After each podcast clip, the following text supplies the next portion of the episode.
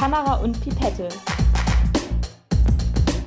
Der Podcast von Wissenschaft über Gesellschaft und alles, was uns sonst noch so interessiert.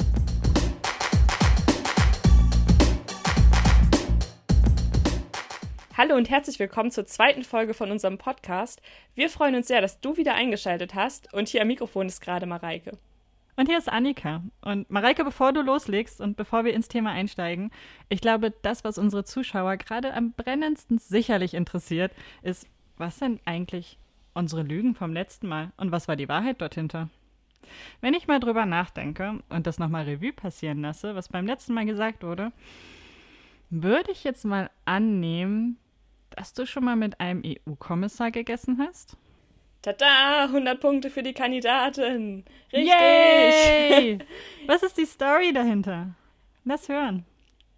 Tja, die Geschichte dahinter ist, dass ich total gerne fotografiere. Und durch die Fotografie bin ich auch an einen Job gekommen. Und zwar ist das im EU-Katastrophenschutz. Da arbeite ich im Medienteam bei EU Modex. Das ist praktisch eine Übung für ja, Katastrophenschützer aus ganz Europa. Und da begleite ich eben die Übung fotografisch. Und einmal war es eben so, dass ein EU-Kommissar diese Übung besucht hat und ich sollte natürlich auch Fotos machen und war auch zum Dinner eingeladen, um dort ein paar Fotos zu machen. Und so kam es dann eben dazu, dass ich mit dem EU-Kommissar an einem Tisch saß. Also da saßen natürlich auch noch ein paar andere Leute. Ich habe ein paar Fotos gemacht, aber den Rest der Zeit saß ich eben bei den ganzen wichtigen Leuten, obwohl ich da eigentlich keine wichtige Position hatte, außer ein paar Fotos zu machen. Hm, aber eine spannende Geschichte. Und weißt du noch, was du gegessen hast? Tatsächlich nicht. Ich kann mich nur noch daran erinnern, dass ich es nicht geschafft habe, das Dessert aufzuessen, weil ich irgendwie so langsam gegessen habe. Sehr gut. Jetzt bloß nicht bekleckern, jetzt bloß nicht bekleckern, jetzt bloß ja. nicht bekleckern. Sehr schön. Ja, bei dir, Annika, hatte ich ja letztes Mal wirklich gar keine Ahnung, was da irgendwie die richtige Geschichte sein konnte. Ich habe dir irgendwie alles zugetraut. Da bin ich jetzt auch echt mal gespannt auf deine Auflösung. Hm. Also ich kann verraten, es hat mit den Politikern zu tun. Das ist sehr witzig, weil wir sozusagen beide uns eine politische Geschichte mehr oder weniger rausgesucht hatten. Ähm, ja, ich habe mal für eine Organisation gearbeitet, die sich Landeszentrum für Spiele und Theater nennt. Und wir haben eine Veranstaltung gemacht, wo es darum gehen sollte, ähm, dass wir unterschiedliche Lokalpolitiker eingeladen haben. Und denen wollten wir sozusagen gerne den Arbeitsbereich der Theaterpädagogen und Pädagoginnen zeigen und ihnen so ein bisschen verdeutlichen, was die Herausforderungen dieses Berufsbildes mit sich bringen, was aber auch ähm, schöne Momente sind und wofür sie sich einsetzen und wofür sie stehen. Und um das Ganze natürlich etwas aufzulockern und ähm, etwas spannender zu gestalten, habe ich dann sozusagen mir die Idee in den Kopf kommen lassen, dass wir doch Bühnenbilder gemeinsam bauen. Das heißt, ich habe aus Holz äh, eine kleine Mini-Variante einer runden Bühne zusammen gesägt, gehämmert, auf der wir dann sozusagen kleine süße Figuren mit drauf platzieren konnten, die ausgemalt werden konnte, die beklebt werden konnte, die äh, bemalt werden konnte und sehr kreativ gestaltet werden konnte. Und zwischendrin haben wir natürlich eben über die Problemfelder in der Kulturlandschaft gesprochen, wir haben über die Parteiprogramme gesprochen und es durften auch einige unserer Theaterpädagogen und Theaterpädagoginnen Ausschnitte aus ihren jeweiligen Arbeitsbereichen und aus ihren Inszenierungen zeigen. Das war sehr spannend und hat sehr viel Spaß gemacht. Und haben die denn einfach da so wirklich mitgebaut und hatten da Spaß dran oder haben die eher so rumgemort, dass sie da jetzt was basteln müssen? Hm, sagen wir so, es war etwas durchwachsen gewesen. Wir hatten einige dabei gehabt, die wirklich auch wirklich Spaß daran hatten und äh, wo man gesehen hat, dass es auch Freude macht, einfach mal was anderes zu machen, etwas, was halt auch nicht so zum politischen Alltag gehört. Wir hatten aber natürlich auch welche dabei, die, sagen wir es so, sich mehr auf den Redeanteil konzentriert haben als auf den handwerklichen Teil. Mhm. Aber Mareike, jetzt lass uns doch mal überschwenken. Was sind denn unsere Themen für heute eigentlich? Ja, also ich habe was vorbereitet zum Thema Tierversuche. Und ich weiß, dass du was vorbereitet hast zum Thema Greenwashing. Du meinst, ich sollte etwas vorbereitet haben? Ich hoffe, du hast etwas vorbereitet. hm, das wollen wir doch mal sehen. Ja, tatsächlich habe ich etwas vorbereitet. Äh, und ich würde dann auch einfach mal die Moderation an mich reißen und gleich rüberschwenken. Äh, genau, ich habe etwas vorbereitet zum Thema Greenwashing. Um genau zu sein, Greenwashing in den Medien und im Marketing erstmal so ein bisschen als Hintergrundinformation, Umweltthemen zeigen sich in unterschiedlichen Studien und in unterschiedlichen Erhebungen, dass sie immer größere Relevanz bekommen. So haben zum Beispiel ähm, Erhebungen gezeigt, dass seit den 1990er Jahren ein etwas stärkeres Wachstum zu verzeichnen ist, vor allen Dingen was grüne Marketingstrategien angeht. Äh, eine Umfrage von YouGov hat vor den Europawahlen, also sie haben eine größere Gruppe von Personen befragt äh, zu unterschiedlichen Themen zur Europawahl. Und mehr als die Hälfte der Befragten hat dabei zum Beispiel angegeben, dass für sie Umweltschutz eines der wichtigsten Themen ist.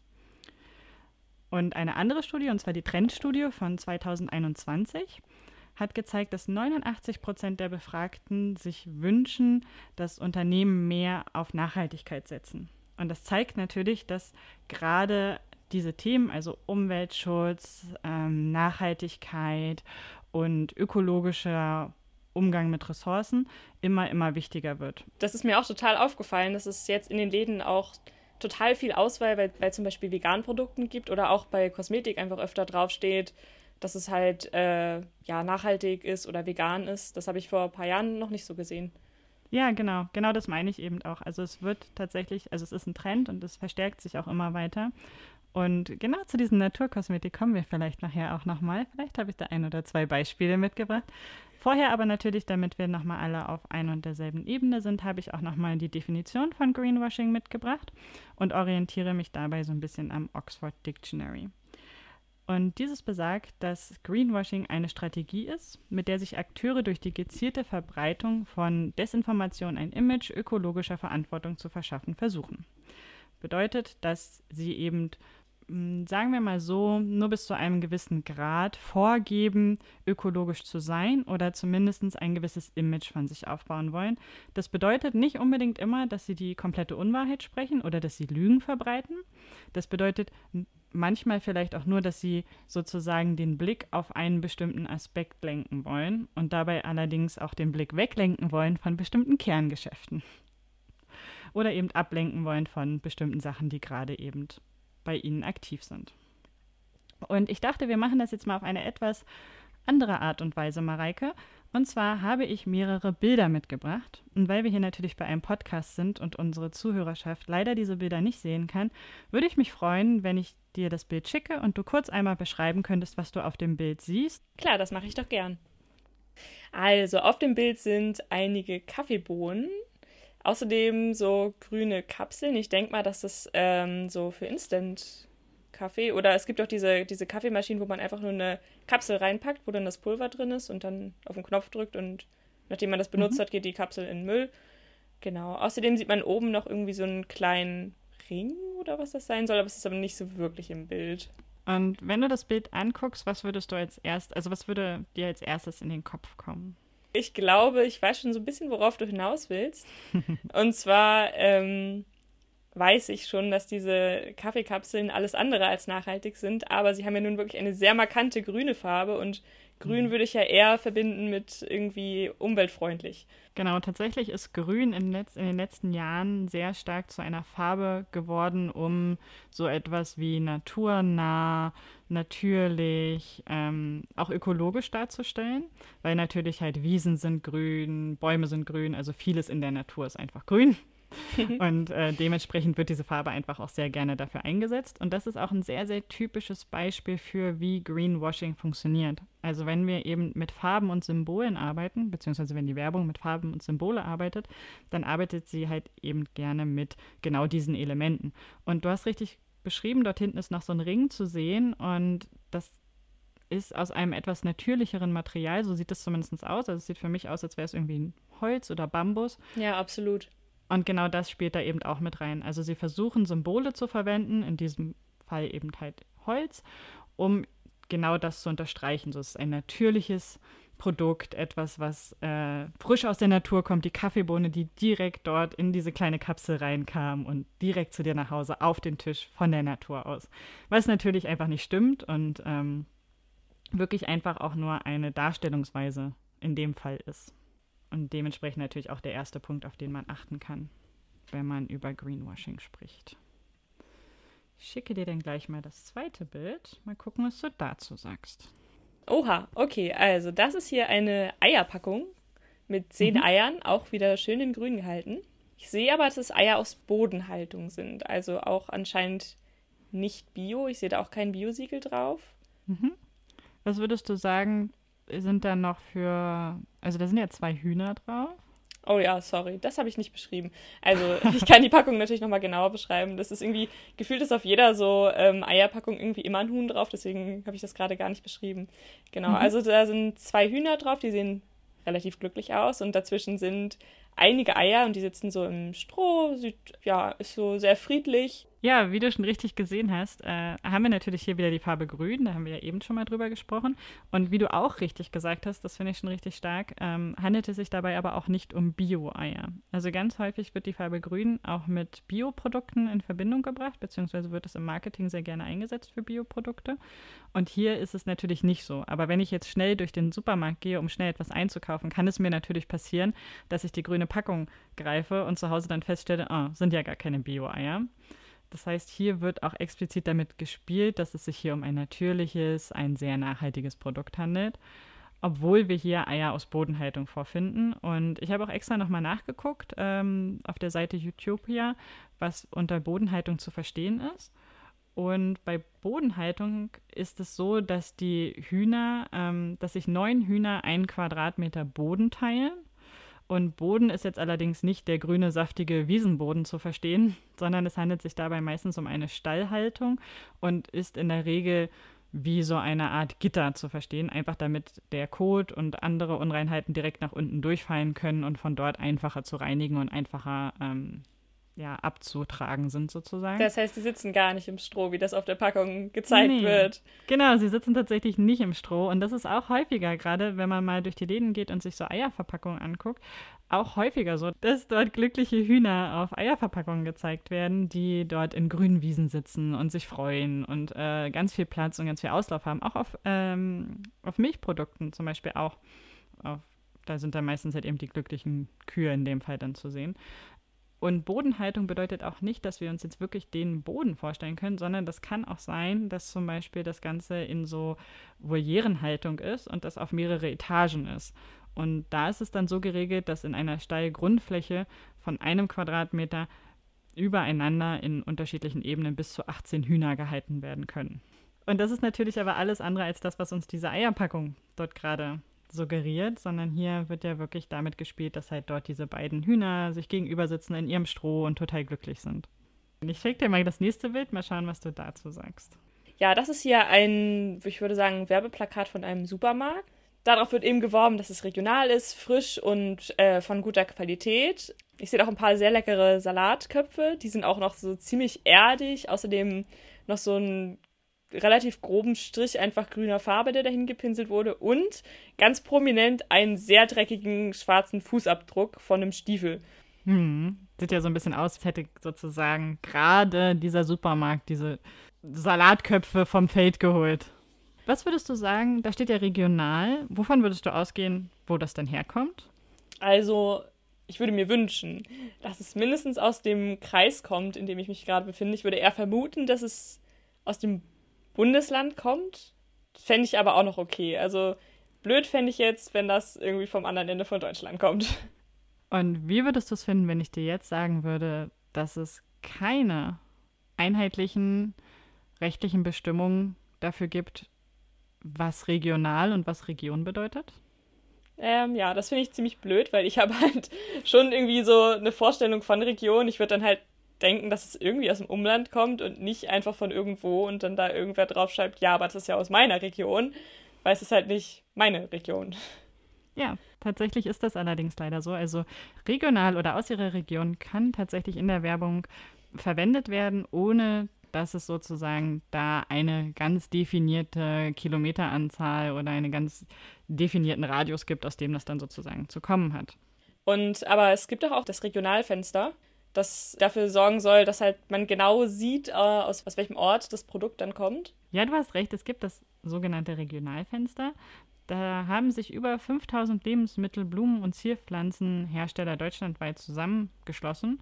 Und es ist aber eine freiwillige Kennzeichnung. Das heißt, damit geben sie freiwillig an, wo ganz genau die Lebensmittel oder die Hauptzutaten oder bestimmte Aspekte dieses Produktes herkommen. Ja, das heißt dann aber ja auch, dass eben der normale Begriff regional einfach nicht geschützt ist und das einfach gar nichts mir sagt. Genau, und auch, ja, es gibt das Regionalfenster und das ist natürlich total toll, dass sie sich da eben freiwillig zu bekennen, aber auch das ist nicht rechtlich geschützt, also es ist eine freiwillige Angabe. Dann gehen wir direkt über zum nächsten, damit sich das natürlich auch nicht so in die Länge zieht. Und ich habe hier noch etwas für dich. Ja, ich würde mal sagen, das ist hier ein Shampoo und die dazugehörige Spülung. Ähm, beworben wird das Ganze als, äh, ja, ich würde sagen, natürlicher Moment. Und äh, damit geworben ist auch, dass dort mediterranes Olivenöl und Aloe Vera verarbeitet ist. Ähm, genau, auf der Packung sehen wir außerdem noch so ein paar frische Oliven und ich würde sagen, das im Hintergrund sind wahrscheinlich Aloe Vera Blätter. Mhm. Genau, ansonsten ist die Packung natürlich wieder in grün gehalten. Und außerdem ist dort noch ein Sticker äh, draufgeklebt. Und darauf äh, steht eben, dass es mit Essenzen 100% natürlichen Ursprungs ist. Das klingt erstmal toll. Das klingt erstmal toll, richtig. Ähm, und was glaubst du?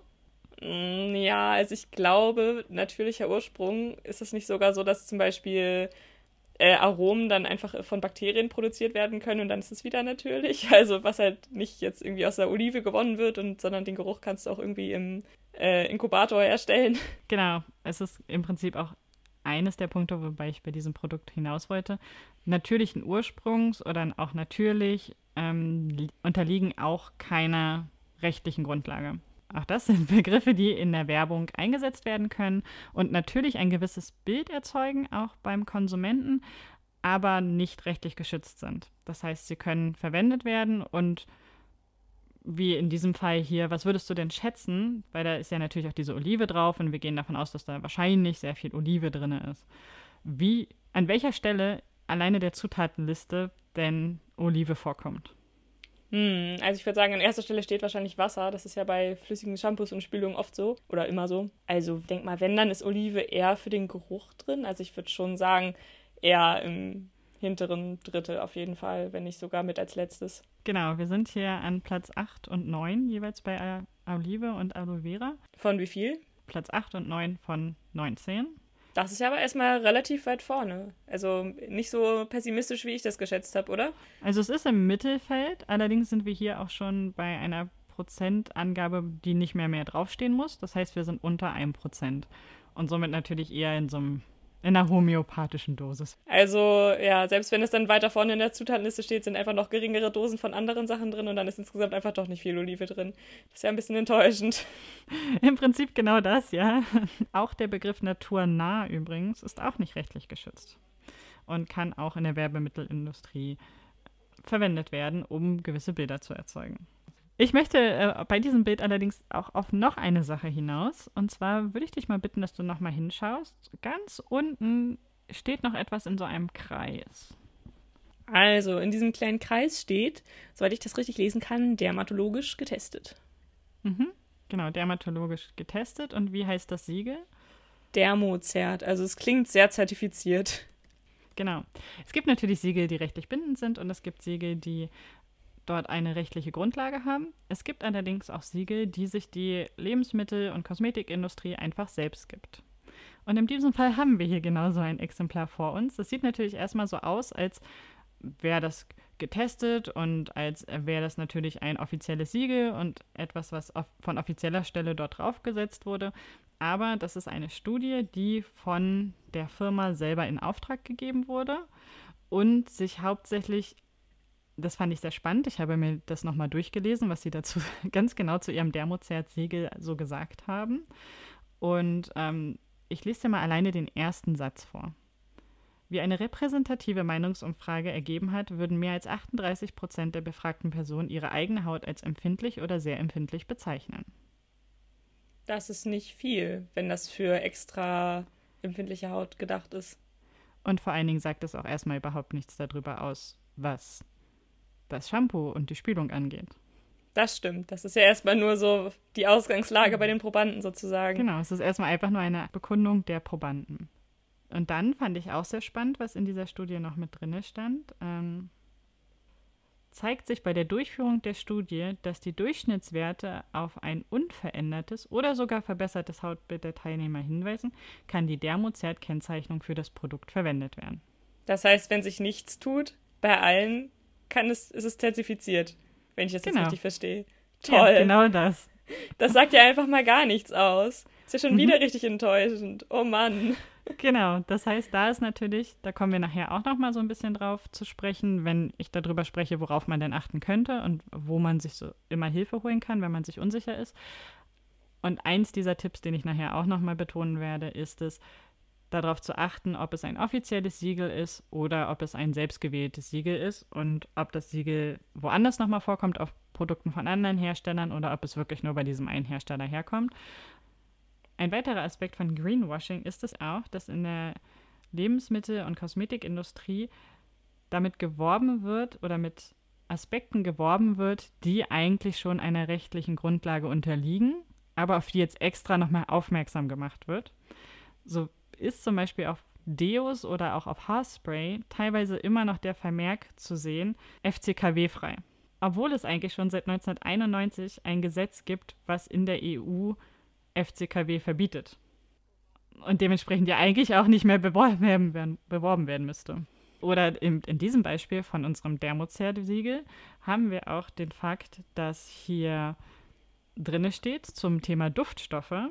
Nach geltendem EU-Recht müssen 26 Duftstoffe mit ihrer INCI-Bezeichnung auf Verpackung angegeben werden, sofern diese bestimmte Konzentrationsgrenzwerte im Produkt überschreiten. Wann immer es möglich ist, vermeiden wir die Verwendung dieser Duftstoffe. In keinem Fall überschreitet Dermozert gekennzeichnete Produkte die genannten Grenzwerte. Ja, aber das dürfen sie ja sowieso nicht. Genau, im Prinzip sagen sie uns damit einfach nur, ja, wir halten das EU-Recht ein. Cool. Na, wenigstens das. Ja, genau, na wenigstens das. Und der nächste Punkt, der auch daran anschließt, ist, dass auch, was ich vorher auch nicht wusste tatsächlich, dass der Begriff Naturkosmetik nicht geschützt ist. Das heißt, es kann auch einfach ganz normale Kosmetik sein, die als besonders natürlich beworben wird. Genau. Ich weiß, du möchtest das wieder sagen. Ich bin enttäuscht. Wirklich.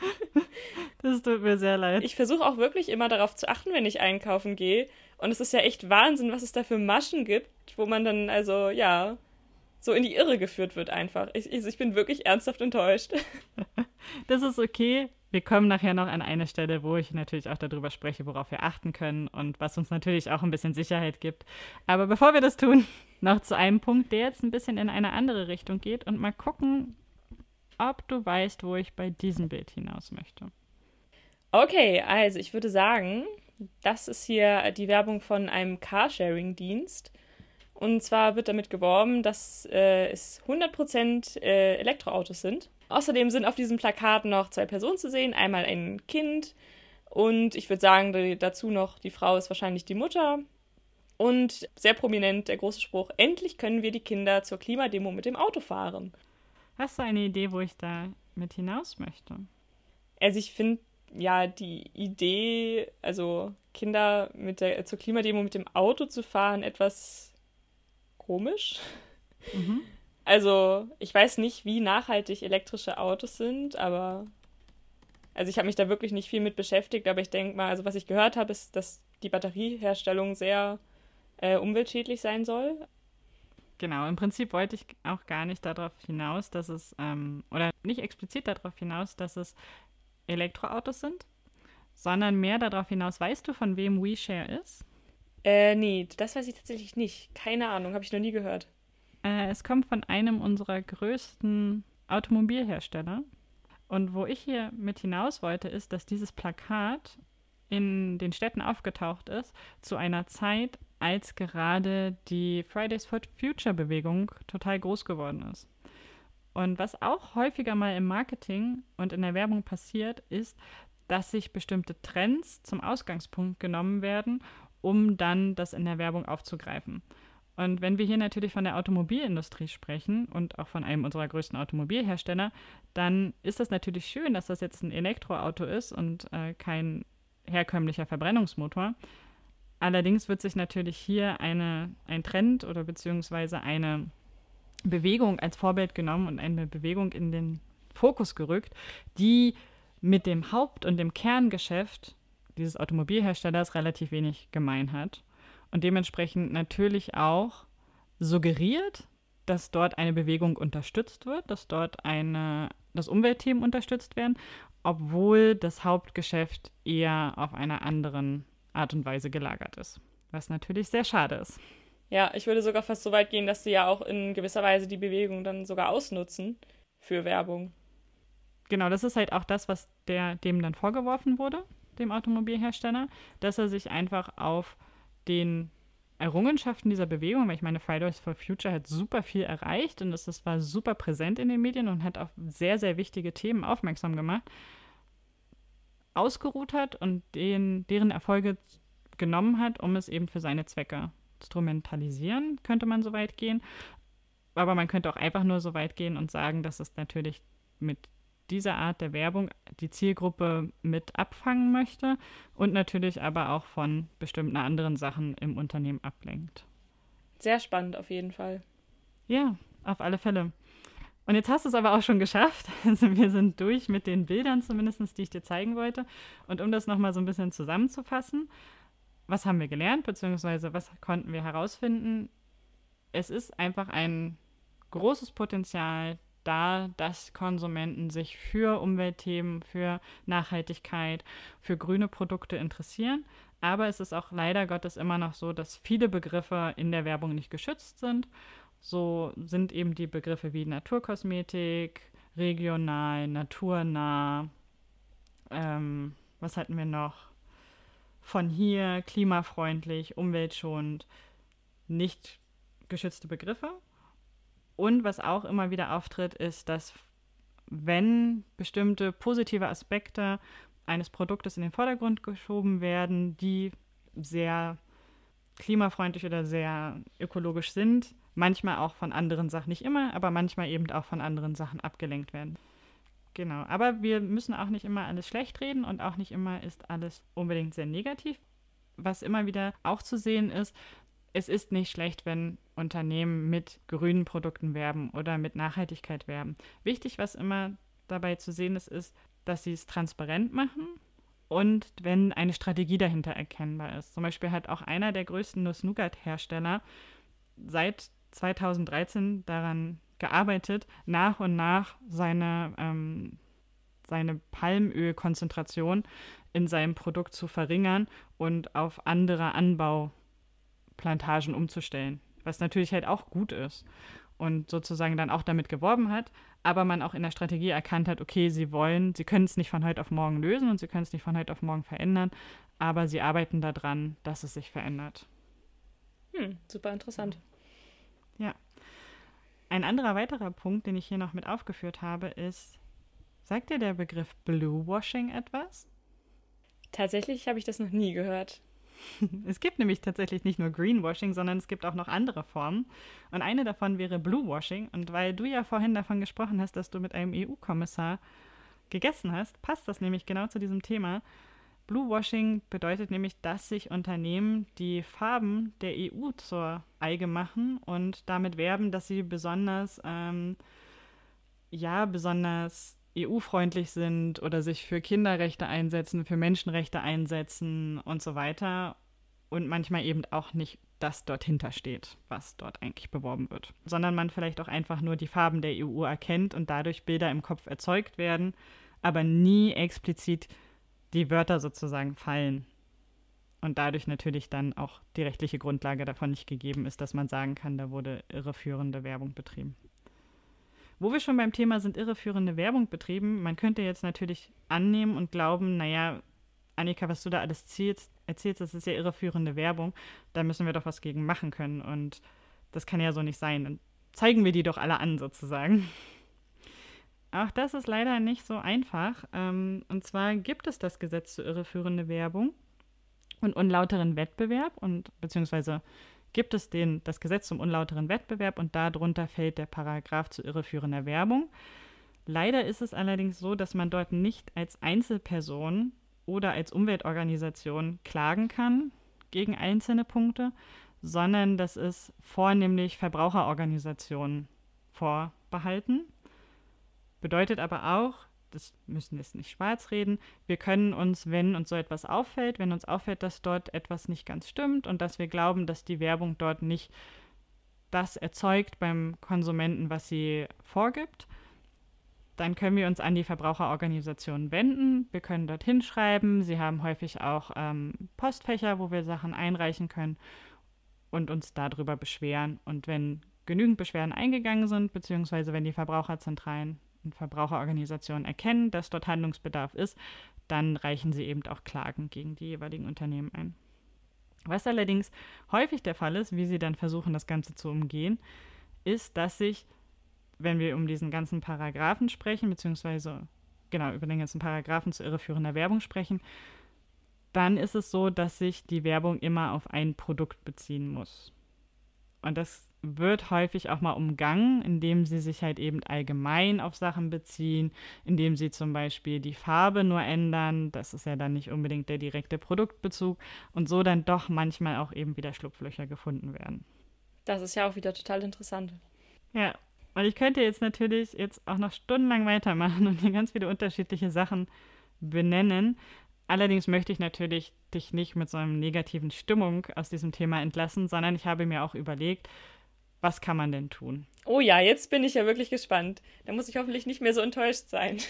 Ja, woran kann man etwas erkennen und was sind unsere Möglichkeiten? Eine Möglichkeit habe ich gerade schon genannt. Wenn euch etwas auffällt, wenn ihr bemerkt, dass dort eventuell Greenwashing betrieben worden sein könnte, dann wendet euch an die Verbraucherzentralen und die Verbraucherorganisation und legt dort Beschwerde ein, damit dort dann auch immer wieder das Ganze geprüft werden kann. Und es gibt auch das Projekt, das nennt sich Siegelklarheit. Das ist ein Projekt der Bundesregierung. Da gibt es auch ein Ding zu, den findet ihr in unserem Quellendokument. Und dort werden alle Siegel aufgeführt, die eine rechtliche Grundlage haben und die von offizieller Stelle sind. Das heißt, wir finden dort Siegel, wo du ja vorhin schon mal gefragt hast, was gibt es denn für Siegel und was sind offizielle Siegel. Wenn wir zum Beispiel bei der Lebensmittelindustrie und wäre das das Siegel Naturland oder auch Fairtrade, ähm, der blaue Engel, wenn wir über Verpackungen sprechen oder auch ähm, Ökotex und so weiter. Also da könnt ihr euch gerne mal auf der Seite informieren. Dort sind alle Siegel aufgeführt und ihr könnt auch auf jedes Siegel draufklicken und da steht nochmal ganz genau beschrieben, was dieses Siegel macht und was der Schwerpunkt dort hinter ist und was der rechtliche Rahmen dazu ist. Das ist ja schon mal ein super guter Tipp. Genau. Und daran anschließend hat auch die NABU, also der Naturschutzbund, eine App herausgebracht und mit dieser App kann man sogar direkt im Supermarkt oder Drogeriemarkt oder wo auch immer man gerade ist, das Produkt abfotografieren und das Produkt erkennt in der Regel das Siegel und man kann auf dem Smartphone direkt im Laden nachlesen, was das Siegel zu bedeuten hat und was dort hintersteckt. Also auch da wieder ein Hilfsmittel, was einem sofort hilft, zumindest wenn wir um diese ganze Siegelfrage uns drehen, zu erkennen, was das überhaupt aussagt. Ein weiterer Partner, der Ihnen dabei helfen kann, Greenwashing zu erkennen, ist Lobby Control. Sie verleihen seit 2007 zusammen mit europäischen Partnern den Worst EU Greenwash Award, einem Negativpreis für das schlimmste Grünfärben in der EU. Und das heißt zumindest die ganz großen erkennt man dort auf alle Fälle. Und ansonsten gilt das, was wir halt eben auch schon alles zusammengefasst haben. Lasst euch nicht von Farben oder von Symbolen ablenken. Schaut nach, was wirklich drin ist. Schaut nach, ob es ein wirklich sicheres Siegel ist, ob es ein rechtlich bindendes Siegel ist. Ähm, und lasst euch auch nicht unbedingt von Studien ablenken, die darauf verweisen, sondern schaut nach, sind es Studien von wirklichen Instituten, von Universitäten, von Hochschulen oder auch von Instituten aus der ähm, Lebensmittelforschung oder aus der Konsumgüterforschung und verzichtet darauf, Studien oder hinterfragt Studien kritisch, die von der Firma selber in Auftrag gegeben worden sind. Es gibt nämlich zum Beispiel auch so etwas wie die sogenannten Nachhaltigkeitsberichte, die manchmal Firmen herausgeben. Sie nennen es dann auch gerne Corporate Social Responsibility Reports. Auch das sind keine Standards. Das sind freiwillige Sachen, die sie herausgeben, eine freiwillige Berichterstattung und dementsprechend natürlich auch eher ein Stilmittel der Öffentlichkeitsarbeit und der PR-Arbeit, wodurch sie bestimmte Aspekte ihres unternehmerischen Handelns und Tuns in den Vordergrund rücken. Das heißt, bezieht euch hier lieber auf Studien und auf Erhebungen, die von offiziellen Stellen gemacht werden. Genau. Und äh, bevor ich jetzt noch weiter darin vertiefe, was es alles für Greenwashing Mechanismen und für Greenwashing Beispiele gibt, könnt ihr uns natürlich sehr, sehr gerne eine Mail schreiben mit Greenwashing, die euch schon mal aufgefallen ist oder Greenwashing, was ihr schon mal erkannt habt. Und falls ihr euch noch näher informieren wollt, haben wir direkt bei uns im Kanal auf Spotify oder auch auf den anderen Kanälen für euch immer unsere Quellen mit verlinkt. Ein Dokument, in dem ihr zu jeder unserer Folgen die Quellen findet, mit der wir gearbeitet haben. Und da könnt ihr euch natürlich gerne auch noch weiter informieren. Ja, Annika, da habe ich jetzt ja schon eine Menge wirklich wieder mitgenommen aus deinem Themengebiet. Und dann würde ich sagen, starten wir direkt durch in mein Themengebiet, und zwar das Thema Tierversuche. Ich weiß, das ist ein sehr schwieriges Thema. Mhm. Aber zum Einstieg würde ich gerne einfach mal klären, was ist denn überhaupt ein Tierversuch? Und da würde ich dich jetzt einfach gerne mal fragen, was denkst du, zählt in Deutschland als Tierversuch? Puh, ja, also ich weiß natürlich aus mein, der Recherche zu meinem eigenen Thema, dass das nicht unbedingt immer das ist, was wir in unseren Köpfen drin haben. Deswegen hoffe ich jetzt einfach mal, dass unter Tierversuch all das zu verstehen ist, was wir in Studien und Erhebungen mit und an Tieren testen. Ja, das ist erstmal nicht ganz falsch. Also als Tierversuch erzählen Eingriffe oder Behandlungen zu Versuchszwecken, die eben halt mit Schmerzen, Leiden oder Schäden für ein Tier verbunden sein könnten. Was aber nicht dazu zählt, ist, wenn ein Wissenschaftler in Deutschland ein Tier tötet, um Organe oder Zellen zu untersuchen. Das ist nämlich kein Tierversuch. Das wird in Deutschland aber trotzdem in Zahlen erfasst. Okay, spannend. Ich hätte gedacht, dass das auch unter Tierversuche mitzählt. Zu Beginn von meinem Thema habe ich jetzt nochmal einen kleinen Faktencheck vorbereitet und zwar auch wieder in Form von einem Quiz. Das heißt, du musst mir jetzt nochmal drei Quizfragen beantworten. Wie interaktiv heute. Und ich würde sagen, wir starten direkt mit der ersten Frage. Und zwar, ich verrate dir noch kurz, ähm, die Zahlen, die ich hier habe, äh, oder Informationen, Fakten, die ich rausgesucht habe, die beziehen sich auf das Jahr 2019 und das sind die offiziellen Zahlen vom Bundesministerium für Ernährung und Landwirtschaft. So, jetzt zu meiner ersten Frage. Was glaubst du, ist die häufigste verwendete Versuchstierart in Deutschland?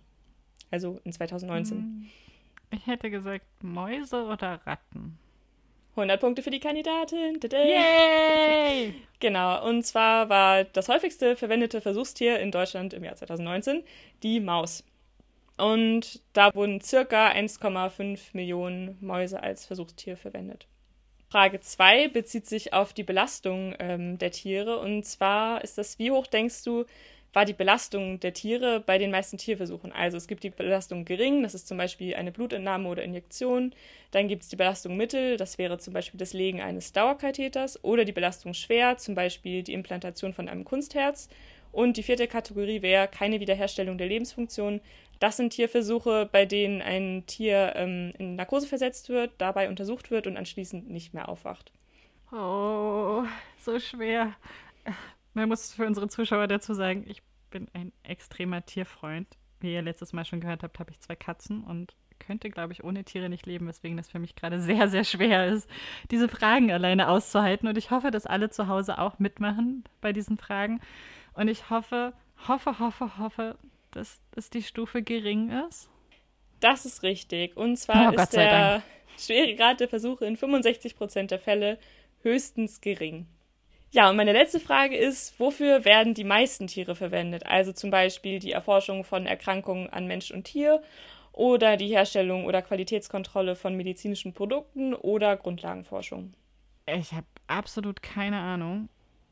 Wenn ich jetzt mal davon ausgehe, wo am meisten Geld dort drin ist, würde ich vermuten, dass es sich um die medizintechnischen Produkte handelt. Ah, das ist leider falsch beantwortet. Oh nein, keine 100%-Quote. Keine 100%-Quote heute. Aber hm. ich kann dir auf jeden Fall sagen, dass 47% der verwendeten Tiere der Grundlagenforschung dienten. Und zwar hauptsächlich in den Bereichen Nervensystem und Immunsystem. Okay, spannend. Ich hätte nicht gedacht, dass das meiste in der Grundlagenforschung ist. Ja, ist aber tatsächlich so. Genau, jetzt würde ich mit dir einen genaueren Blick auf die Tierversuche an sich werfen. Und um zu verstehen, wie Tierversuche eben durchgeführt werden, müssen wir zuallererst natürlich erstmal einen Blick auf die rechtliche Lage in Deutschland werfen. Und zwar ist es so, dass in Deutschland äh, der Tierschutz tatsächlich als Staatsziel im Grundgesetz verankert ist. Und das wird ähm, durch das Tierschutzgesetz dann eben umgesetzt. Und durch das Tierschutzgesetz werden die Tiere als Mitgeschöpfe anerkannt und es gilt der Grundsatz, dass niemand einem Tier ohne vernünftigen Grund Schmerzen, Leiden oder Schaden zufügen darf. Das ist also erstmal schon mal richtig gut. Das Tierschutzgesetz regelt außerdem die Tierversuche und darin ist dann auch genau aufgelistet, für welche Zwecke ein Tierversuch gemacht werden darf. Also was zum Beispiel ein vernünftiger Grund ist, um einem Tier eben Schmerzen, Leiden oder Schaden zuzufügen. Und dazu zählen zum einen eben die Grundlagenforschung oder die Vorbeugung, Erkennung und Behandlung von Krankheiten. Und jetzt habe ich noch mal einen total interessanten Punkt zum Thema Greenwashing. Und zwar gibt es ja auch total viele Kosmetikprodukte, wo drauf steht, nicht an Tieren getestet. Und es ist tatsächlich so, dass seit 2013 in der EU es verboten ist, Kosmetika an Tieren zu testen. Und auch an Waschmitteln oder für die Rüstung darf an Deutschland nicht an Tieren geforscht werden. Ah, da sind wir wieder genau bei dem Punkt, den wir vorhin auch schon mal hatten, dass die Werbung manchmal Sachen herausgreift und sie in den Vordergrund stellt, um es als positiv darzustellen, was eigentlich schon rechtlich geregelt ist. Absolut. Außerdem ist im Tierschutzgesetz ähm, festgelegt, dass Tierversuche im Hinblick auf Schmerzen, Leiden, Schäden und auch die Anzahl der Tiere und eben auch die Leidensfähigkeit der Tiere auf das unerlässliche Maß beschränkt werden muss. Das ist natürlich ein sehr bürokratisches Deutsch. Mareike, kannst du uns nochmal erklären, was das genau bedeutet? Ja, da hast du absolut recht. Das ist natürlich jetzt so eine sehr juristische Formulierung. Bei Tierversuchen sagt man generell, dass das 3R-Prinzip gilt. Und die drei Rs stehen für Replacement, Refinement und Reduction. Also Replacement bedeutet, dass Tierversuche wann immer möglich mit einem anderen Verfahren ersetzt werden müssen, zum Beispiel eine andere Methode wie zum Beispiel Computermodellierung oder dass Tiere einer höheren Ordnung, die eventuell leidensfähiger wären, durch Tiere einer geringeren Ordnung ersetzt werden. Also zum Beispiel Wirbellose oder Amphibien werden statt Säugetieren benutzt. Das heißt, Tiere werden in solchen Klassifizierungen dann nochmal unterteilt? Ja, also Tiere einer höheren Ordnung, also zum Beispiel Säugetiere, da wissen wir eben genau, wenn du jetzt einen Versuch an Affen machst, dass der da sehr drunter leiden wird, weil er eben sehr ähnlich empfindet wie ein Mensch. Und wir gehen halt eben davon aus, dass andere Tiere, zum Beispiel jetzt irgendwie Larven von Fischen oder ähnliches, dass die eben nicht so leidensfähig sind wie ein Menschenaffe. Dabei gehen wir aber auch wieder sehr menschenzentriert aus. Wir gehen sehr menschenzentriert aus, aber das wird sich noch durch das ganze Thema ziehen. Okay. Genau, der zweite Punkt ist Refinement, das heißt äh, die laufende Verbesserung der experimentellen Methoden, um Stress und Schmerzen zu minimieren. Dazu zählt zum Beispiel die artgerechte Unterbringung und wenn der Versuch Schmerzen verursacht, dass eben Schmerzmittel gegeben werden. Außerdem muss ein humaner Endpunkt festgelegt werden, das heißt, wenn ein Tier zu viel Schmerzen hat, muss es halt eben getötet werden, damit es eben nicht leidet. Ist definiert, was zu viel Schmerzen bedeutet? Also ich weiß, dass es äh, bei einigen Studien, also die Studien, wo ich mit, mich mit beschäftigt habe, eben so eine Art Scoring-System gibt. Und wenn halt eine Maus zu viele Anzeichen von Schmerz zeigt, geht man davon aus, sie empfindet wirklich jetzt starken Schmerz. Und dann muss sie auch laut den Richtlinien eben getötet werden. Okay. Genau, und das dritte ähm, R war eben Reduction. Das heißt eben, wir nehmen so viele Tiere wie nötig und so wenig Tiere wie möglich. Dazu zählen zum Beispiel Methoden, die uns mehr Informationen aus weniger Tieren geben, zum Beispiel verbesserte bildgebende Verfahren. Das Tierschutzgesetz schreibt außerdem vor, dass Tierversuche bei Wirbeltieren generell genehmigungspflichtig sind. Das bedeutet, dass vor dem Tierversuch erstmal ein Antrag gestellt werden muss, um eine Genehmigung für diesen Tierversuch zu erhalten. Das bedeutet dann erstmal, dass natürlich nicht jeder Tierversuche einfach so machen darf und auch bestimmte Voraussetzungen erfüllt sein muss. In dem Antrag muss dann zum Beispiel die Forschungsfrage ganz genau beschrieben werden und warum für genau diese Forschungsfrage eben ein Tierversuch unverzichtbar ist und man das nicht anders irgendwie erforschen könnte. Außerdem muss genau beschrieben werden, welche Tierversuche durchgeführt werden und auch wie viele Tiere benötigt werden. Und die Anzahl der Tiere darf dann auch nicht einfach in der Studie plötzlich erhöht werden, sondern da müsste man dann wieder einen neuen Antrag stellen. Es muss außerdem äh, nachgewiesen werden, dass das Personal, das mit den Tieren eben arbeitet, eine geeignete Qualifikation hat. Das bedeutet, sie müssen einen Tierschutzkurs machen und auch eine angemessene Ausbildung erhalten haben und eine professionelle Expertise vorweisen. Außerdem muss es halt in der äh, Einrichtung einen Tierschutzbeauftragten geben, der die Einhaltung aller Regeln kontrolliert. Und wenn dieser Antrag dann eingereicht ist, dann wird er entweder genehmigt oder verboten. Und das wird eben von den entsprechenden Behörden gemacht, die von einer Ethikkommission unterstützt werden. Wir sehen also, dass die bürokratischen Hürden, um einen Tierversuch zu machen, jetzt nicht gerade gering sind.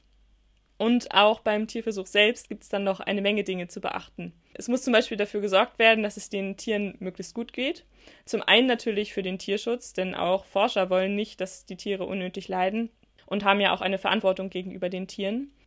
Das ist genau das, was du vorhin auch schon mal gesagt hattest mit der ähm, artgerechten Haltung und dass es den Tieren gut geht. Ganz genau. Und ähm, zum anderen ist es aber auch wichtig ähm, für die Forschungsergebnisse selbst, dass es den Tieren gut geht. Denn um halt wirklich haltbare Forschungsergebnisse durch Tierversuche zu bekommen, müssen die Tiere eben halt ein, ja, sich wohlfühlen und ihr normales Verhalten zeigen. Und es ist zum Beispiel so, dass die Ausschüttung von Stresshormonen auch wirklich die Ergebnisse beeinflussen kann. Und dann bringt es am Ende ja auch nichts, wenn du dann Tiere für den Tierversuch verwendet hast und deine Ergebnisse überhaupt gar nicht ja, haltbar sind. Deswegen ist es halt eben total wichtig, dass es den Tieren auch ähm, möglichst gut geht. Macht Sinn. Und eben halt, um diese Variabilität der Ergebnisse zu reduzieren und eben auch möglichst wenig Tiere zu benutzen, wird dann die Haltung der Tiere standardisiert. Ähm, bei Mäusen betrifft das dann zum Beispiel Faktoren wie Licht, Geräusche, Vibrationen, Luft, aber auch ähm, ja, die Käfige, was für Nahrung sie bekommen und auch die Gesundheitsscreenings. Mhm. Da ist dann zum Beispiel genau festgelegt, wie hoch muss die Temperatur im Raum sein, wie hoch muss die Luftfeuchtigkeit in dem Raum sein, wo die Tiere gehalten werden. Außerdem müssen Mäuse auch Nistmaterial bekommen und einen Unterschlupf. Und sie dürfen in der Regel nicht allein gehalten werden, weil es eben ja soziale Tiere sind. Das heißt, es ist einfach auch schon ein sehr großer und hoher Aufwand, um überhaupt Tierversuche durchführen zu können. Genau, also erstmal auch der Aufwand und es verursacht natürlich auch echt immense Kosten, um Tierversuche zu machen, weil also Du musst dir ja vorstellen, die Tiere werden auch extra dafür gezüchtet für die Tierversuche. Die müssen mhm. in unter bestimmten Bedingungen gehalten werden. Es ist ja auch manchmal so, dass man zum Beispiel keimfreie Mäuse braucht für bestimmte ähm, Experimente. Und die müssen mhm. ja auch dann in einer wirklich keimfreien Umgebung halt sein. Und das ist eben, ja, es ist ein, ein sehr hoher Aufwand, um einen Tierversuch durchzuführen. Ja. Okay, und kannst du uns das vielleicht noch etwas plastischer machen? Was passiert dann eigentlich dort in diesen Tierversuchen? Man hört das Wort immer, aber so wirklich sich etwas darunter vorstellen, ist vielleicht manchmal schwierig. Ja, was dann ähm, konkret wirklich im Tierversuch gemacht wird, das hängt natürlich erstmal von der Forschungsfrage ab. Was aber total interessant zu wissen ist, dass die meisten Versuchstiere weniger als 5% ihrer Zeit tatsächlich im Versuch verbringen und den Rest der Zeit leben sie halt eben in ihrem eigenen Käfig. Das ist ja schon mal gar nicht so viel. Genau. Außerdem muss auch während der gesamten Zeit sichergestellt sein, dass jemand nach den Versuchstieren immer wieder schaut. Ganz besonders, wenn es ein Risiko gibt, dass die Tiere unter irgendeiner ähm, Behandlung leiden. Denn, wie ich eben auch schon meinte, sind die Forschenden eben ja verantwortlich dafür, dass es den Tieren gut geht und dass sie möglichst wenig unter dem Versuch leiden. Und deswegen muss halt auch bei zu großen Schmerzen sichergestellt äh, sein, dass jemand da ist, der das Tier human auch töten kann, damit es eben möglichst wenig leidet.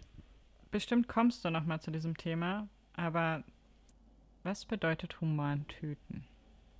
Ja, human töten, da gibt es eben verschiedene Methoden. Es geht natürlich darum, dass das Tier dann wirklich schnell tot ist und nicht eben noch wirklich unter der Prozedur leidet. Das kann zum Beispiel sein, dass es eingeschläfert wird. Es gibt auch ähm, Methoden, wo man dem Tier das Genick bricht. Das ist, zählt tatsächlich auch zu den humanen Methoden, weil wenn man das eben richtig macht und professionell macht, dann ist das Tier eben auch sofort tot, ohne dass es halt Schmerzen spürt. Okay, also es geht darum, den Leidensprozess so gering wie möglich zu halten. Genau, das ist halt eben das oberste Ziel. Ja, jetzt möchte ich mit dir noch eine sehr wichtige Frage klären, und zwar, sind Tierversuche denn überhaupt ethisch vertretbar? Oh, Mareike, das ist eine sehr schwierige Frage für eine große Tierliebhaberin. Nicht ganz einfach für mich zu beantworten. Und wir haben privat natürlich darüber auch schon sehr, sehr viel geredet. Vor allen Dingen auch im Vorfeld zu dem Kurs, den du gemacht hast, der sich auch genau mit eben diesen Tierversuchen beschäftigt hat. Und ich weiß, dass du dort eben auch mit Tieren gearbeitet hast in deinem Tierkurs. Ja, das Und stimmt. dir natürlich selber auch diese Frage ganz häufig gestellt hast. Und wir da super viel drüber geredet haben. Ich finde es super schwer. Ich weiß, dass an einigen Stellen in der Forschung wir nicht um Tierversuche drum herum kommen und es momentan einfach wenig bis gar keine andere Lösung dafür gibt. Aber mein Herz schlägt trotzdem in eine andere Richtung und ich würde fast immer sagen, dass es für mich nicht ethisch vertretbar wäre.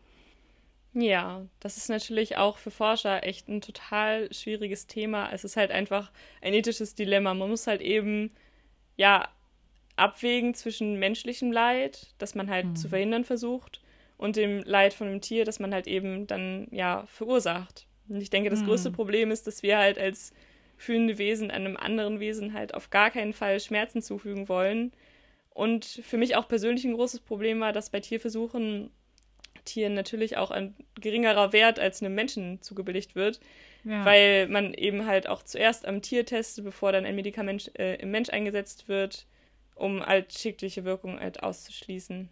Ja, super schwierig. Ich habe mich aber nochmal tatsächlich ein bisschen weiter auch belesen zu dem, äh, ja, zu der ethischen Vertretbarkeit und um unser Verhältnis zur Nutzung von Tieren mal etwas zu verdeutlichen, ähm, möchte ich hier nochmal einen Vergleich machen. Mhm. Und zwar ähm, gibt es eine Umfrage vom Bundeslandwirtschaftsministerium. Und da ist herausgekommen, dass sich in Deutschland 6% der Menschen vegetarisch oder vegan ernähren. Mhm. Und das bedeutet, dass für die Ernährung von den restlichen 94% der Menschen in Deutschland zumindest hin und wieder ja Tiere sterben müssen. Und das ist halt eben so, wenn man dann wirklich ehrlich mit sich ist, müssen halt eben dann Tiere sterben, weil man sie lecker findet. Und dagegen, äh, dass dagegen aber Tiere sterben, die, äh, damit wir halt eben Krankheiten besser verstehen und Therapien entwickelt werden können, müsste ja also eigentlich besser ethisch zu rechtfertigen sein, aber die Zustimmung zu Tierversuchen liegt halt deutlich geringer. So wie du auch meinst, dass es halt eben für viele ein schwieriges Thema ist. Ja, voll. Voll. Vor allen Dingen, als wir vorhin auch über das Thema von der Größe der Käfige für Hühner gesprochen haben, ist es natürlich nochmal was ein ganz anderes Ding einfach, ne? Da denkt man ganz anders drüber nach. Ähm, ja. Für mich als Vegetarierin natürlich jetzt ein anderes Thema, weil ich einfach auch anders denke über das Leben von Tieren oder dem Leben von Tieren einen anderen Stellenwert einräume in meiner persönlichen Vita. Aber du hast natürlich recht. Der Vergleich ist sehr berechtigt und sollte natürlich auch dem einen oder anderen manchmal zu denken geben. Ja. Außerdem habe ich ja auch noch mal ein bisschen weiter recherchiert, was denn so die Probleme von Tierversuchen eigentlich konkret sind und was halt eben konkret auch ja angeprangert wird. Und mhm. ein großes Thema ist eben die Übertragbarkeit von Tierversuchsergebnissen auf den Menschen. Und das ist halt eben so, dadurch, dass es sehr viele Parallelen gibt, kann man eben leicht dazu tendieren, dass die Unterschiede zwischen Mensch und Maus ignoriert werden. Aber was halt in Mäusen funktioniert, muss nicht zwangsläufig auf den Menschen übertragbar sein. Ja es gibt eben halt auch Unterschiede zwischen Mensch und Maus, zum Beispiel bei bestimmten Stoffwechselvorgängen oder auch im Immunsystem. Und das kann halt auch wirklich schlimme Konsequenzen haben. So war das zum Beispiel bei dem Medikament Contergan. Ich weiß nicht, ob dir das was ja. sagt. Ja, ja, vielleicht für die, die jetzt äh, noch nicht genau wissen, was Contergan ist, vielleicht hat es der eine oder andere schon mal gehört. Also Contergan ist ein Schlafmittel, das ähm, bei der Einnahme in der frühen Schwangerschaft zu Schädigungen in der Wachstumsentwicklung im Fötus führen kann. Und dadurch kam es eben zu einer Häufung von Fehlbildungen oder auch dem Fehlen von Gliedmaßen bei Neugeborenen. Und Contergan wurde tatsächlich im Tierversuch getestet und als unbedenklich eingestuft. Könnte man natürlich sagen, so ja, ist ja total blöd, das hat gar nichts gebracht. Ähm, allerdings wird die Contergan-Katastrophe auch nicht nur von Tierversuchsgegnern, sondern von Tierversuchsbefürwortern sehr gerne eingebracht. Und zwar konnte man im Nachhinein feststellen, dass Contergan auf Mäuse und Ratten überhaupt gar keine Fehlbildung an den Nachkommen auslöst. Bei Kaninchen hingegen hätte man die Wirkung allerdings feststellen können und damit natürlich die Katastrophe verhindern können. Auf der anderen Seite ist es natürlich auch so, dass Medikamente, die sich bei einem Tier als schädlich ähm, erweisen oder untauglich, bei Menschen aber sehr wohl funktionieren können und dadurch können halt auch neue Therapeutika verloren gehen. Hm. Ja, schwierig. Schwierig dann natürlich auch für die Forschenden beziehungsweise auch für die Personen, die in den Kommissionen sitzen, zu entscheiden, ob das jetzt gerade zielführend ist und ob das wirklich eben auch einen ausreichend großen Mehrwert schafft später sozusagen. Ja, das ist auf jeden Fall richtig. Es ist immer ein schwieriges Thema, wenn da auch Tiere mit einbezogen werden. Allerdings ist es auch so, dass Tierversuche jetzt nicht nur nutzlos sind, sondern sie bringen eben auch viele Erkenntnisse für den Menschen.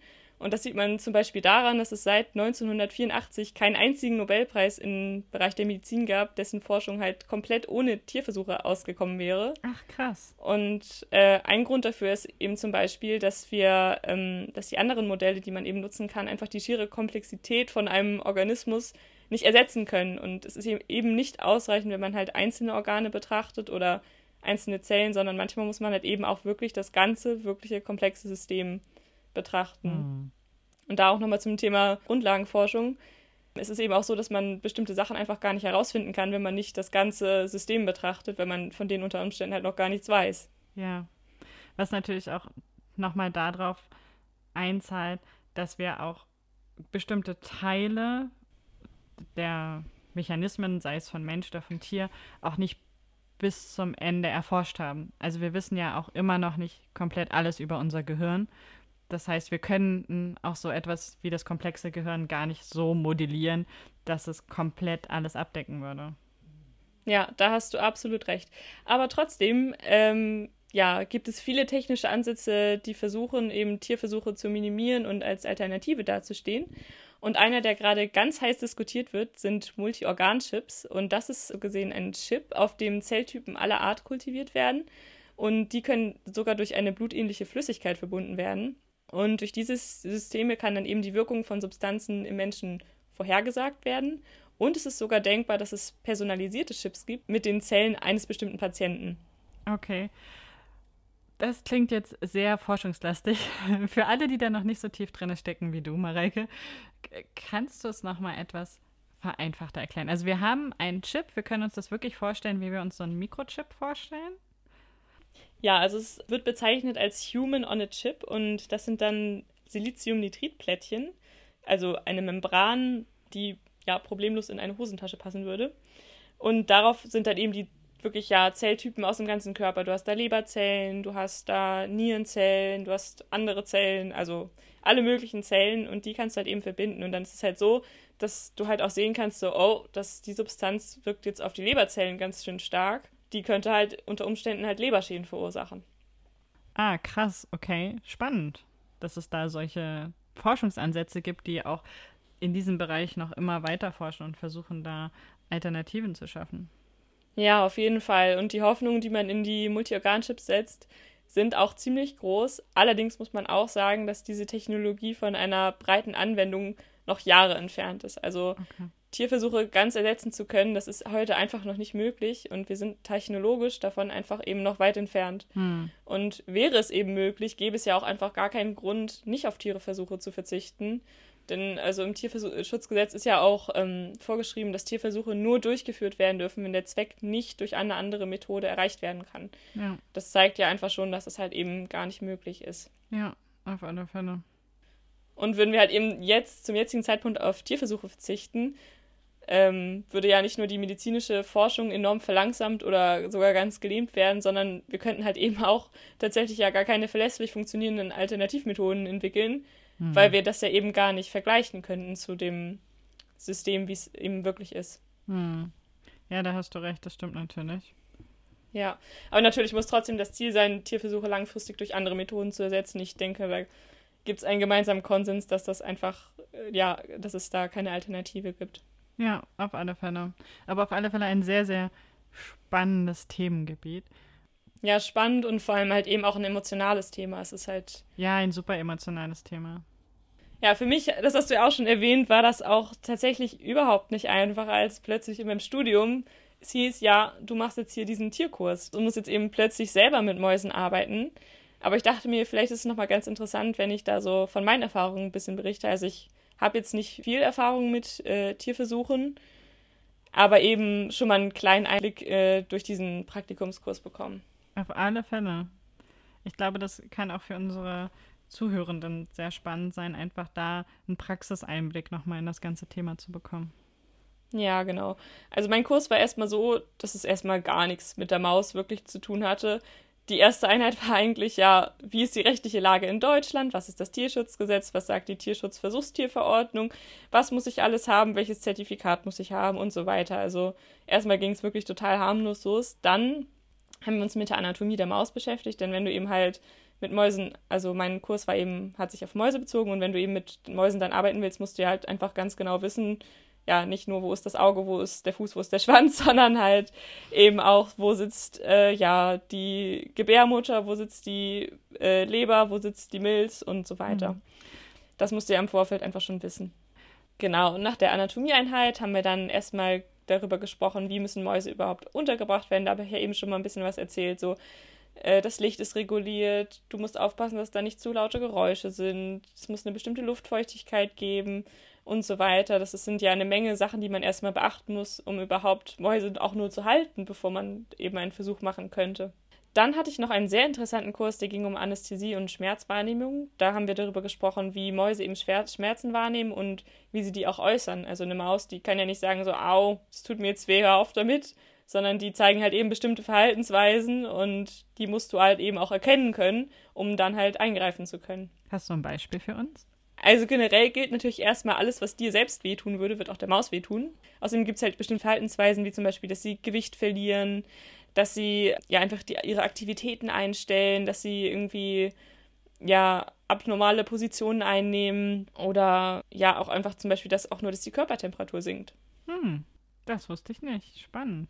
Ja, da gibt es viele Zeichen. Das waren jetzt auch nur ja ein paar Beispiele. Da gibt es echt einige Sachen, auf die man achten muss. Mhm. Dann haben wir natürlich auch noch über die humane Tötung gesprochen. Das ist natürlich klar, wenn ich eine Maus habe und sehe, dass sie leidet, dann ja, muss man es eben auch beenden können. Das ist natürlich wichtig, weil wir wollen ja nicht, dass Tiere leiden.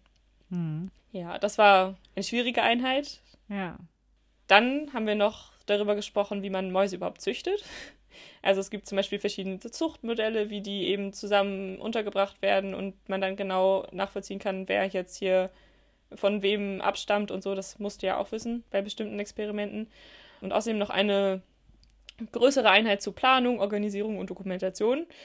Ja, und nach diesem ganzen theorielastigen Teil habe ich dann erstmal eine Prüfung schreiben dürfen. Yay. Yay. Ähm, und dann ging es tatsächlich ins Labor. Und da fing es natürlich auch erstmal nicht direkt total schlimm an, sondern tatsächlich haben wir erstmal die Mäuse praktisch in unseren Versuchsraum geholt. Und dann fing es erstmal damit an, wie halte ich denn so eine Maus? Das ist nämlich auch gar nicht so einfach, die erstmal einzufangen. Die sind total wuselig und neugierig. Und ja, dann ist es halt auch so, du musst die auch halten, dass die sich dann nicht bewegen, weil die wollen natürlich da weg. Also das ist, ja klar, so eine Maus, also ich möchte auch nicht, dass mich jemand festhält. Ja. Die versucht natürlich dann zu entkommen, wenn ja. da jemand nach ihr greift. Aber das tut ihnen natürlich erstmal nicht weh. Das ist halt, ja, Stress, aber eben nicht Schmerzen. Da erinnere ich mich an eine Geschichte vom ersten Tierarztbesuch einer meiner Katzen. Und zwar war mein Kater damals noch sehr agil und sehr verspielt und auch sehr flink. Und wir waren beim Tierarzt gewesen und der Tierarzt machte die Klappe auf und hat natürlich versucht, meinen Kater zu greifen. Und er ist sofort durch die Finger durchgeflutscht drei weitere Tierarzthelfer haben versucht, nach diesem Kater zu greifen und ihm zum Passen zu bekommen. Und er ist immer und immer wieder durch diese Hände durchgeflutscht, sodass sie zum Schluss mit mehreren Personen um ihn herum feststanden und ihn von verschiedensten Seiten festgehalten haben, damit er nicht wieder sonst wohin in diesem Behandlungszimmer verschwinden kann. Ja, oh Mann, so kam ich mir tatsächlich auch bei dem Kurs das mal vor. Die Mäuse sind unfassbar schnell und am Anfang traut man sich ja auch wirklich nicht so. Also ich habe mich da nicht wirklich rangetraut. Die flutschen dir so durch die Finger, die sind so schnell weg. das ist echt nicht so einfach. Ja. Das glaube ich. Genau, dann gibt es halt eben verschiedene Techniken, wie du eine Maus hältst. Du kannst sie zum Beispiel einfach halten, dass sie auf einem Gitter sitzt. Das ist für die dann nicht so stressig, aber du kannst sie auch halt wirklich in deiner Hand halten und umdrehen, dass du eben den Bauch begutachten kannst. Das mögen die wahrscheinlich auch nicht so gerne, oder? Nee, das mögen die nicht so gerne. Manchmal quieken die dann auch ein bisschen. Oh nein. Genau, und dann ähm, haben wir geübt, wie man von einer Maus Blut abnimmt. Ui. Da kannst du ja nicht einfach an die Ellbeuge gehen wie beim Menschen. Das funktioniert Find da nicht. mal die Vene. ja, aber tatsächlich kannst du Blut aus dem Schwanz abnehmen. Nach der Blutabnahme haben wir dann auch noch gelernt, wie man einer Maus eine Spritze gibt. Mhm. Und da musst du die natürlich auch festhalten. Und ja, wenn du das richtig machst, ist es natürlich auch, ja, wie eine Spritze, die du auch bekommst. Okay, also schmerzhaft und schrecklich. Ja. für manche mehr, für manche weniger. Ja, natürlich ist es nicht angenehm. Ich denke, keiner bekommt gerne Spritzen. Das, das ist wahrscheinlich klar. Und was habt, also habt ihr den Mäusen dann auch wirklich etwas injiziert oder habt ihr mit, ähm, also ohne die Injektion gearbeitet? Äh, das geht tatsächlich nicht. Man muss, man muss denen auch was injizieren, weil wenn du also nur Luft hättest in deiner Spritze, dann würdest du denen ja Luft äh, zum Beispiel in den Bauchraum injizieren. Das ist ja total unangenehm. Das, ja, okay, da hast du recht. Also okay. möchte man nicht. Also wir hatten tatsächlich eine Salzlösung, die nichts macht, außer dass sie dann da ist in der Maus. Diese typische Kochsalzlösung, die man zum Beispiel genau. auch bekommt, wenn man irgendwie dehydriert ist oder sowas. Genau, hm. ja. Ja, und der letzte Part von meinem Praktikum war dann eben halt eine Maus zu sezieren. Das heißt natürlich erstmal, du musst die Maus, erst, ja, also die muss natürlich tot sein. Ich Mhm. musste die Mäuse jetzt selber nicht töten, aber ähm, dann das Sezieren mussten wir eben machen. Und äh, da wird eine Maus dann eben aufgeschnitten und die einzelnen Organe werden entnommen, damit man die dann eben später weiter analysieren kann. Und soweit du es mir auch erzählt hattest, wart ihr auch bei der Tötung dabei, oder? Soweit ich das richtig verstanden Genau, Mhm. ja. Das war, glaube ich, für dich auch nicht ganz so einfach, oder? Nee, für mich war das auch alles andere als einfach. Also natürlich, also ich habe das zwar nicht selber durchgeführt, aber eben halt zugesehen und natürlich siehst du halt, wenn die sterben und dass die Mhm. dann da einfach nur liegen und vorher so halt rumgewuselt und die noch durch die Finger geflutscht sind. Das war eigentlich echt so süß, halt mit den Mäusen da so, ja, zu hantieren und dann sind die plötzlich tot. Das war kein schönes Gefühl. Hm. Aber mir war es tatsächlich auch so, als wir die Maus dann seziert haben, dass ich so ein bisschen in den Arbeitsmodus verfallen bin. Also wir haben natürlich vorher genau gesagt bekommen, wie das halt funktioniert und so. Da war das halt, da war ich irgendwie so total im Lernmodus und habe das erstmal so, ja, weggeschoben, dass das jetzt halt, Hm.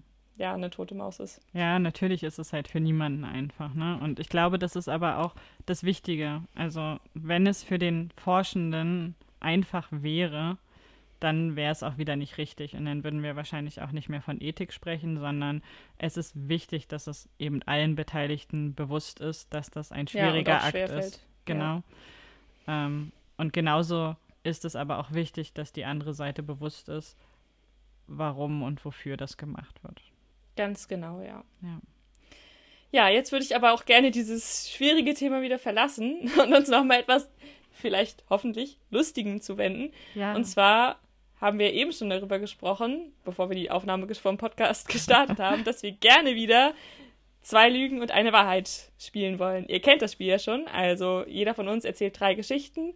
Eine davon ist wahr und die anderen beiden sind erstunken und erlogen. Ja. Bevor wir da allerdings einsteigen, möchte ich dir jetzt wieder dazwischen geräten. Entschuldigung, Mareike.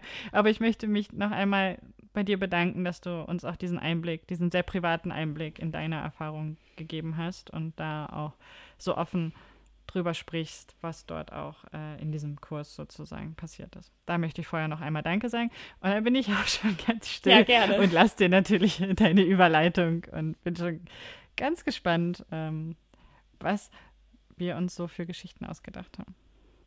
Ja, das habe ich natürlich gerne gemacht, denn dafür ist unser Podcast natürlich auch da, dass wir halt eben ja Einblicke in andere Welten mal bekommen.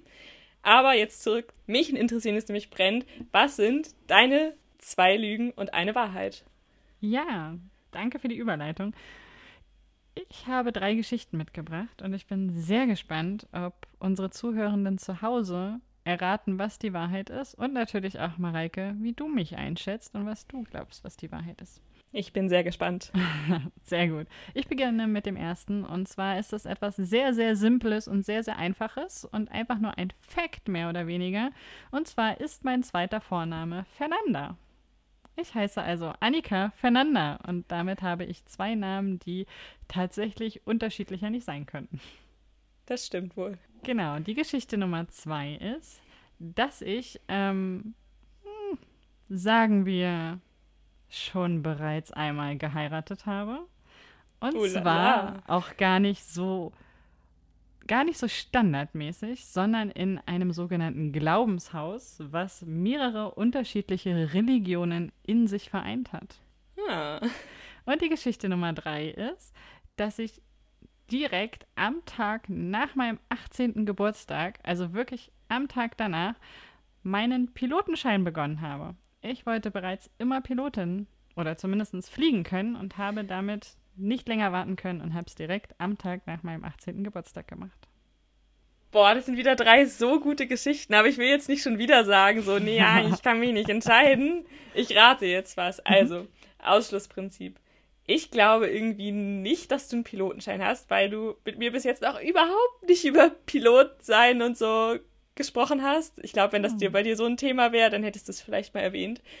Dann die Hochzeit. Hm. Hm.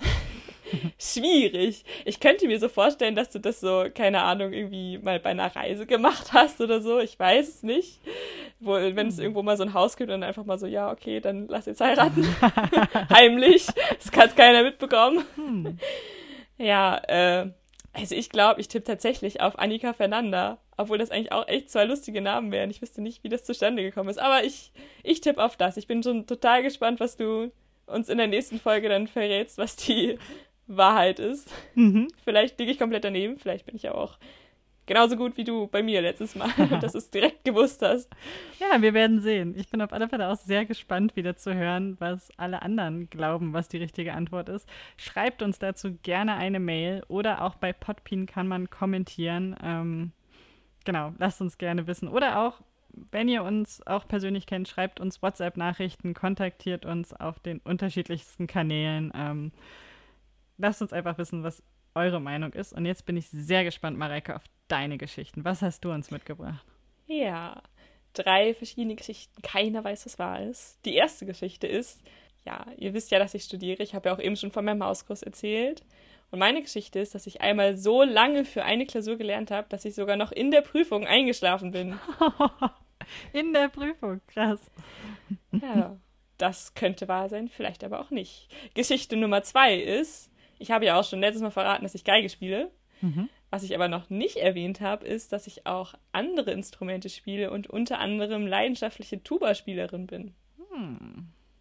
Ja, und Geschichte Nummer drei ist, ich musiziere nicht nur gerne, sondern mache auch gerne Sport. Und ganz besonders mag ich Kampfsport und habe lange Jahre schon Aikido trainiert und hatte sogar mal eine Kindergruppe, der ich Training da drin gegeben habe. Hm. Okay, ich muss gestehen, ich weiß die Antwort. Dementsprechend würde ich mich einfach mal diesmal enthalten und würde gar nicht sagen, was meine Vermutung ist. Ich würde dir natürlich ganz persönlich alles drei zutrauen. Dann bin ich jetzt auf jeden Fall mal ganz gespannt, was ihr fleißig kommentiert, was ich wohl von diesen drei Sachen gemacht haben könnte. Ich bin total gespannt. Haut in die Tasten. Und wir freuen uns total, wenn ihr das nächste Mal auch wieder einschaltet. Es hat mir wieder richtig Spaß gemacht, mit dir hier diesen Podcast aufzunehmen, Annika. Ich denke, dir ging es genauso. Ja, auf alle Fälle. Auch wenn es diesmal zwei etwas schwierigere und etwas auch, wie ich jetzt im Nachhinein festgestellt habe, doch auch sehr gesellschaftskritische Themen sind, die wir uns herausgesucht haben. Ähm, aber auch wieder eine super Kombination, wie ich finde. Zwei Welten, die unterschiedlicher manchmal nicht sein könnten, aber doch irgendwo auch Ähnlichkeiten miteinander haben. Sehr spannend. Es hat sehr viel Spaß mit dir gemacht und ich freue mich sehr auf das nächste Mal und freue mich natürlich auch, wenn wir Feedback wieder erhalten. Schreibt uns, kontaktiert uns, lasst uns wissen, was eure Gedanken zu den Themen sind. Unsere Quellen findet ihr, wie gesagt, im Quellendokument. Da könnt ihr alles auch nochmal nachlesen oder euch vertiefend damit beschäftigen. Und dann bleibt uns tatsächlich gar nicht mehr so viel zu sagen, oder Mareike? Ja, eigentlich nur noch Tschüss und bis zum nächsten Mal. Genau, bis zum nächsten Mal. Mach's gut, Mareike. Mach's gut, Annika. Tschüss. Tschüss.